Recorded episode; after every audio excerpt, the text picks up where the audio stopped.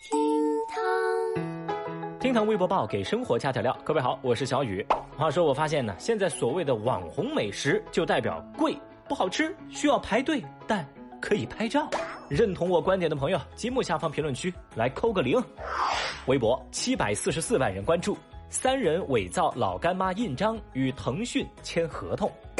这两天，有关腾讯起诉贵州老干妈，并要求法院冻结后者千万资产的事情，多次闹上微博热搜。针对这起诉讼，老干妈方面表示，并没有跟腾讯有任何的合作呀。目测腾讯公司被骗了，老干妈已经迅速报警。第二天，贵阳公安通报，三人伪造老干妈公司的印章，冒充公司员工与腾讯签订合作协议，而三人的目的是获取相关活动当中赠送的游戏礼包。目前，三人已经被刑拘。这国民女神老干妈与业界大佬鹅厂之间起了纠纷，这可把吃瓜群众给激动坏了。打官司没输过的腾讯，这回败给了老干妈，不少人也戏称自己长见识了。而有意思的就是，伴随着网络舆论的逐渐发酵，BAT 三个互联网巨头又相继在后续事件当中逐一露脸。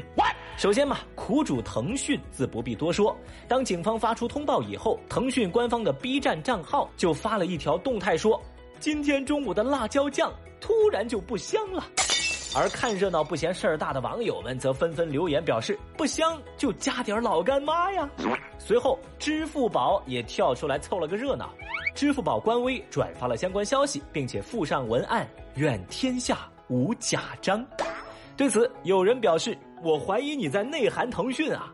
要小雨我说：“这位朋友，你自信一点，把怀疑二字直接去掉。这支付宝它就是在内涵腾讯嘛。”你找谁呀？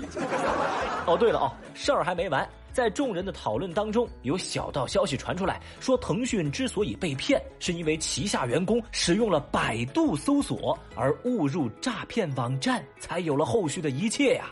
当这种说法从微博上流传出来，百度方面紧急发文澄清，其官方微博表示：“手里的瓜突然就不香了呀，这事儿与我无关呐。”老这么说话，咱们以后还能不能一起玩耍？最后，这番鹅厂有难八方点赞的吃瓜闹剧，以苦主腾讯发布的一则微博而告终。腾讯方面在微博表示，已经准备了一千瓶老干妈作为奖励，欢迎广大网友踊跃提供事件的相关线索。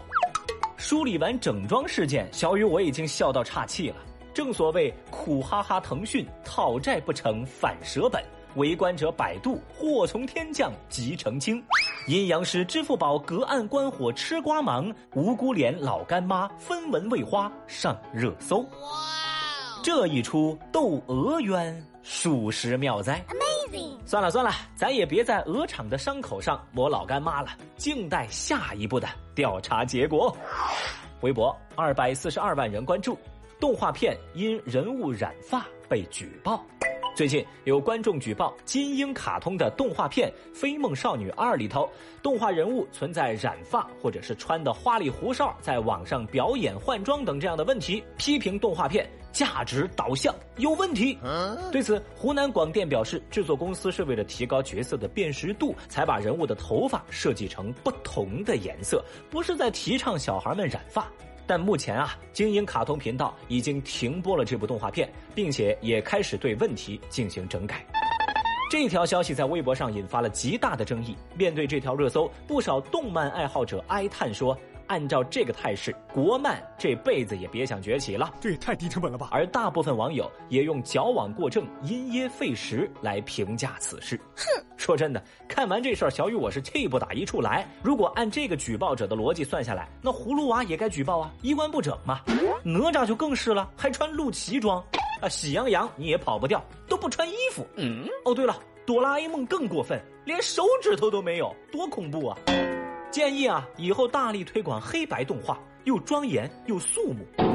话说，正在听节目的您认为，动画人物的发色、穿着这样的元素会涉及到价值导向问题吗？节目下方评论区来说说您的看法吧。微博一百四十八万人关注，男子盗拆别人的空调装自己家。前几天，上海的邓女士回家后，发现自家的空调居然不见了，其他东西都还在，于是赶紧报警。